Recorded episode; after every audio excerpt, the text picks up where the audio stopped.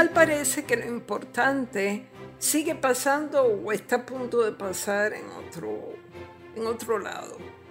O lo que parece importante porque la realidad es que a estas alturas las vistas convocadas por Raúl Grijalba, presidente del Comité de Recursos Naturales de la Cámara de Representantes de los Estados Unidos, para examinar la ley promesa, no son más que un paripé electorero.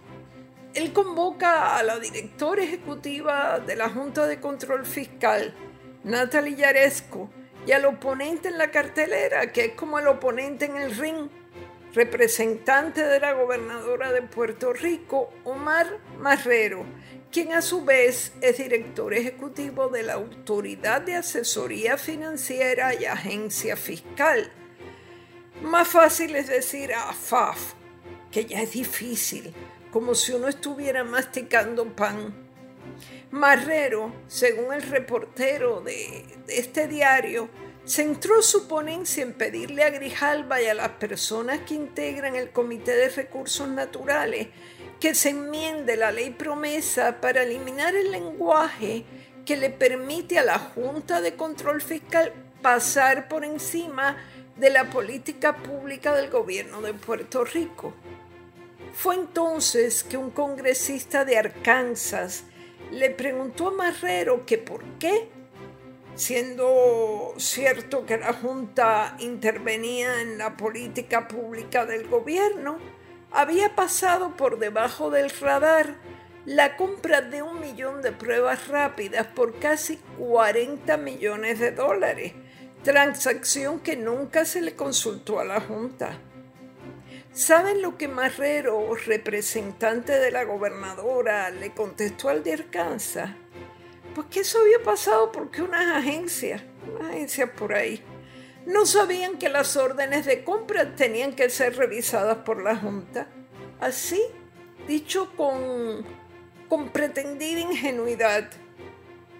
Sabe Marrero que eso no es cierto, que todos sabían que había que consultarlo y que una de las funcionarias involucradas en el chanchullo le, había advertido a Juan Maldonado, pieza clave en, en la transacción, que tenían que hacerlo antes de que la Junta se diera cuenta.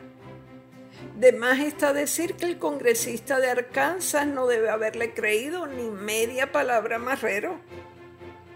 Para coronar, la directora de la Junta Fiscal, la señora Yaresco, respondiendo a la pregunta de una congresista de Colorado, explicó que le habían pedido no una, sino como siete veces los documentos sobre los contratos de las compras de material médico al gobierno de Puerto Rico y que el gobierno había hecho caso omiso.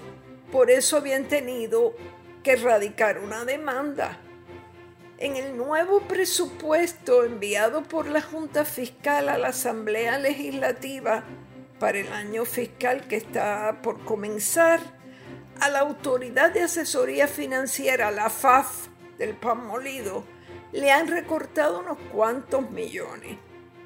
Por supuesto, los legisladores no tienen mucho que oponer al documento, más bien deben estarse tranquilitos y agradecer que les dejaron su presupuesto inalterado.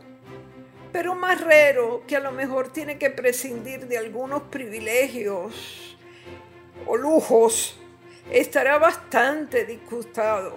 En fin, ya tuvo su momento de gloria ante el Comité de Recursos Naturales y expresó su, su desacuerdo, ¿no?